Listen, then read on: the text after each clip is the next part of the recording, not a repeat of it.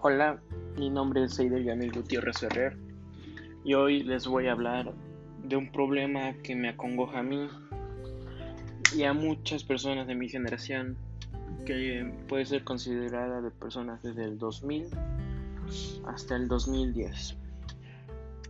Ok, el problema que me acongoja a mí en estos momentos es la violencia intrafamiliar. Y ustedes los que escuchan este podcast se preguntarán cómo a un niño tan pequeño o tan inexperto en la vida le acongoja eso. Pues me acongojan más que nada por diferentes motivos que he vivido.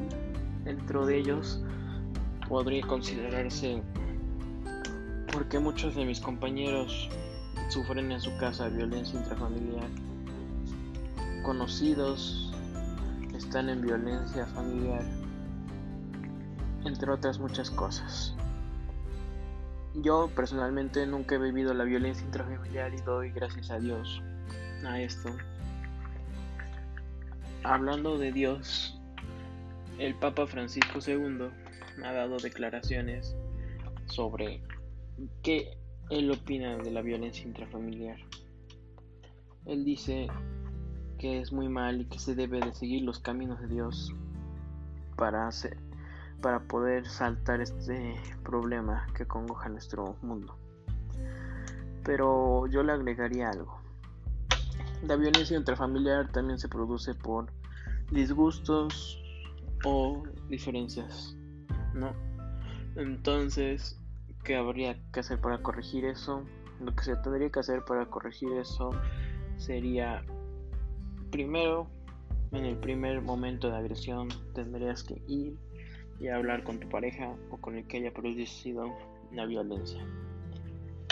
Hablando muchas personas entienden y tal vez, más que tal vez, casi asegurado, podrías controlar eso. Y en dado caso de que no se pudiera hacer eso, se tendría que hacer lo siguiente. Darse un tiempo separados en dado caso de que sea pareja y empezar de nuevo, o sea, darse un tiempo separados y volver a tener esa magia del principio después de reencontrarse.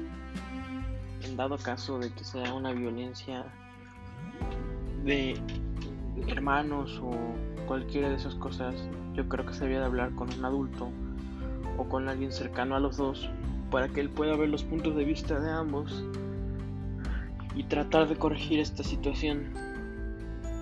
No hay necesidad de llegar a los golpes, a los sustos, ni a nada para corregir esta situación, sino hay que hablar, exponer el punto de vista de cada uno y así seremos mejores personas a futuro. Gracias.